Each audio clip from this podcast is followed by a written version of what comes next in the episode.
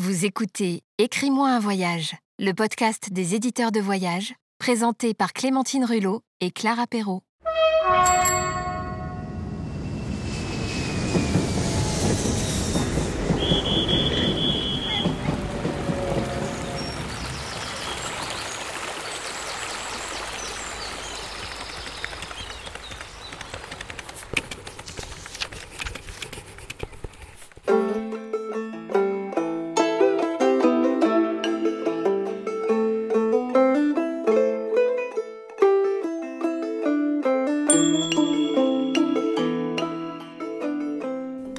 À Taipei, en 76, il y avait un, rythme de vie qui me plaisait beaucoup. Les Chinois aiment beaucoup euh, les réunions où on mange, où on boit.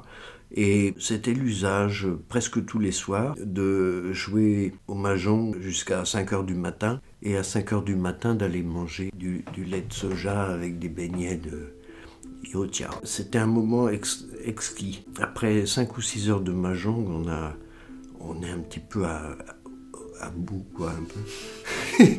à force de tâter les dominos. À la fin, j'arrivais à, comme mes copains chinois, à savoir de quel domino il s'agissait, sans le regarder, rien qu'en en tâtant le- la surface. Parce que c'est ça, le, vrai pro du mahjong, il ne regarde pas les dominos. Il, euh, il sait.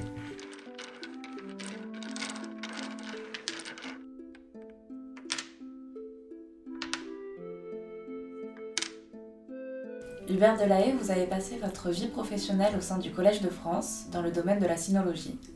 Vous avez été attaché à la chaire d'histoire sociale et intellectuelle de la Chine de Jacques Gernet, puis aux instituts d'Extrême-Orient en tant que maître de conférences. Spécialiste de la Chine, vous vous êtes naturellement intéressé à leurs voisins japonais.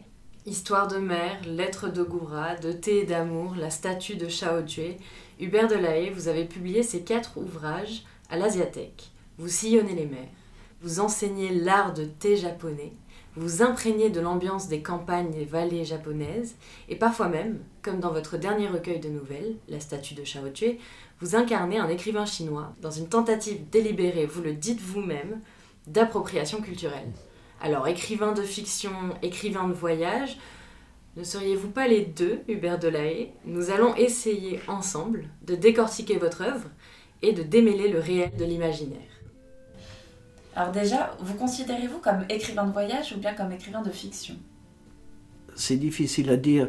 Euh, c'est pas, pas trop mon truc de, de, de- les carnets et les choses comme ça, euh, parce que j'ai peur que le temps, le temps qu'on note, quelque chose se passe et qu'on ne l'a pas vu passer.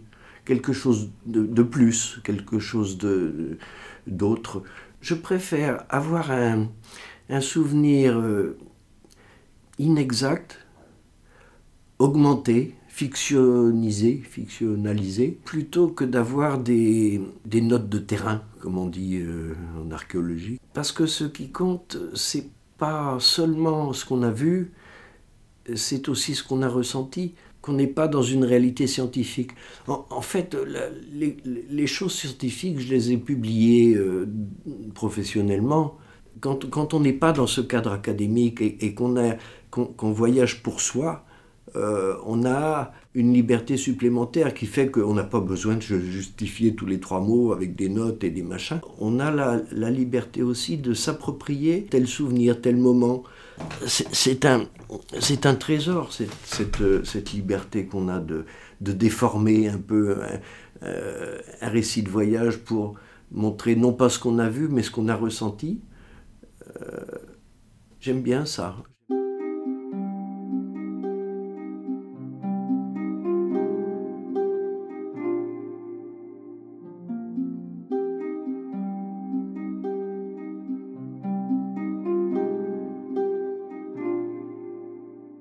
Comment est-ce que vous faites pour euh, garder vos souvenirs?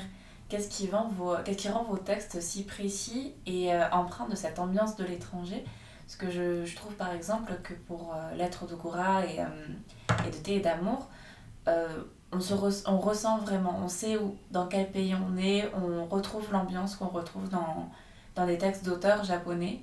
Et euh, je trouve ça vraiment impressionnant et j'aimerais savoir du coup comment est-ce que vous gardez ces souvenirs-là? Est-ce que vous vous écrivez sur place? Je préfère un, un souvenir flou ou inexact à des traces. J'ai presque pas de photos, par exemple. Euh, Bon, euh, c'était pas mon souci.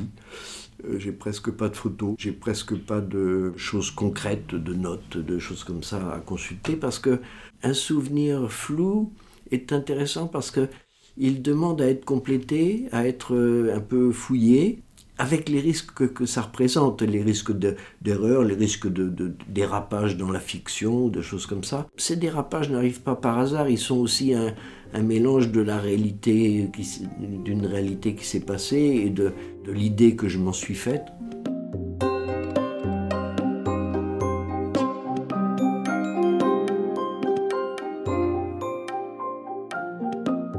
Alors, je vous ai dit pour le, petit livre de thé et d'amour, j'avais quand même un, carnet qui était, qui était dans ce tiroir. Et euh, un jour, j'ai été cambriolé. Et pour une raison que j'ignore, ce type, euh, qui n'avait pas mauvais goût d'ailleurs, il m'a pris des tableaux que j'aimais beaucoup, euh, le salopard. Mais euh, ce carnet, là, ça m'a un peu vexé parce que je me dis, les seules traces que j'ai de. Parce que c'est le thé, il y a pas mal de noms à connaître, de choses comme ça, euh, les noms d'instruments, il y en a plein. Ça m'a ça m'a vraiment vexé. Je me suis dit, bon, bah, tant pis, je vais, je vais quand même euh, faire vivre cette histoire en racontant des histoires de thé ou de, de ce moment, de ces moments-là.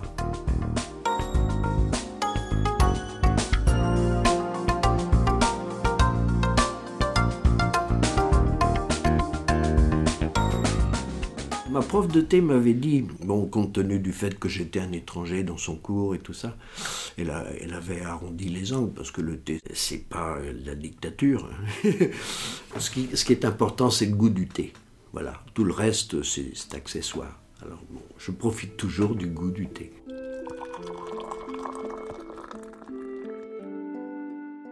Justement, vous nous parlez du coup de votre professeur euh, de cérémonie du thé. Oui.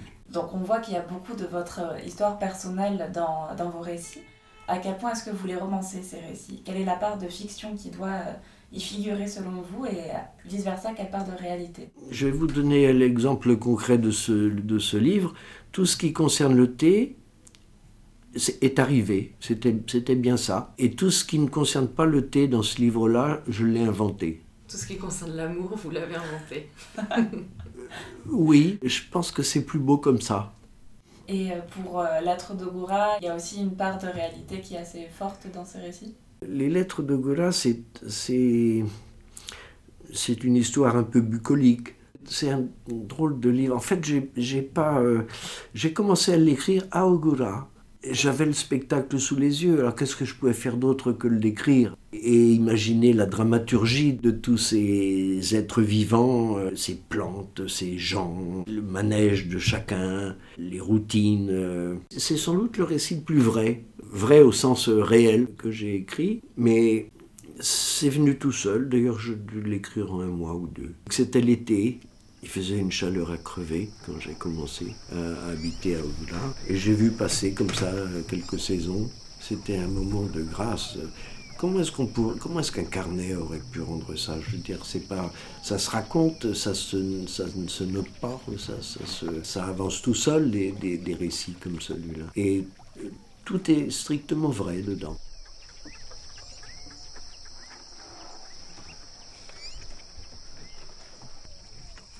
On sait maintenant que Lettre d'Ogora s'est vraiment inspiré de ce que vous avez vu, mais pour les autres, les autres livres, comment vous viennent les sujets que vous abordez? La curiosité avant, l'étonnement et le souvenir, un souvenir qui, qui débarque. Après, on tire sur le fil et puis tout le reste vient.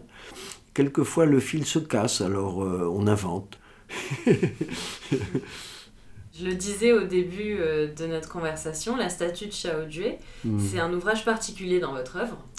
Oui, Vous imaginez que ce livre est la traduction d'un recueil en chinois qui n'a en fait jamais existé. exact. Et c'est comme si vous inventiez le texte et son auteur. Mhm. Donc vous créez un personnage Mm. qui, à la suite, va créer des personnages. Donc ça, je trouve ça euh, vraiment euh, original.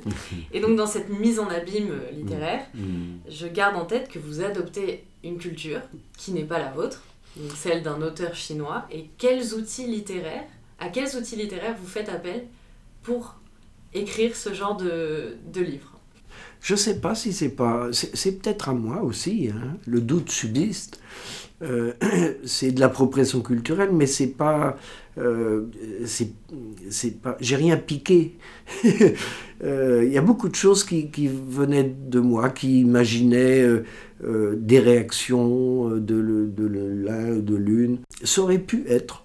Alors, on est dans une dans une zone euh, indistincte euh, où je, je prends ce que je veux, je prends ce qui me plaît, j'en fais ce que je veux. Je me crois autorisé à faire comme si, l'espace d'un livre, j'étais quelqu'un d'autre. J'étais un Chinois et que je racontais des histoires, comme les Chinois en ont toujours raconté. Ils adorent les histoires, les Chinois. Non, donc j'ai fait ça délibérément, parce qu'après tout, c'est aussi grâce aux Chinois, grâce aux Japonais que j'ai rencontrés, que je suis ce que je suis.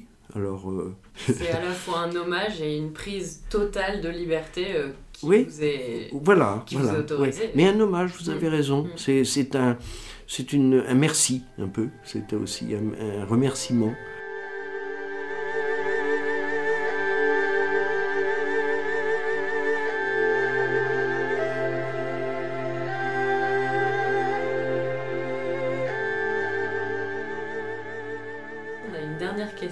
Et ça me fait rire parce que je vois là dans, dans vos livres qu'il y a un livre de George Orwell qui dit Pourquoi j'écris? Et la ah dernière question, bah, elle est un peu comme ça. C'est un peu l'idée. La dernière question, ce serait Pourquoi écrivez-vous? Dire parce que je vois pas ce que je pourrais faire d'autre. Euh, parce que c'est un des plus grands plaisirs qui m'a été donné dans ma vie. Il s'agit simplement de quelque chose que, que j'avais en moi de, de goût euh, infini pour euh, la liberté de pensée, d'esprit, d'action. Je trouve qu'il n'y a pas plus précieux que ça dans une vie en fait. C'est la réflexion, le choix et la liberté de l'exercer. Ben, on vous remercie, Hubert Delahaye, pour, ce, pour ce moment euh, agréable passé ensemble. Mm. Et on dit à nos auditeurs au mois prochain, au prochain épisode. à bientôt. À bientôt. Au revoir, merci.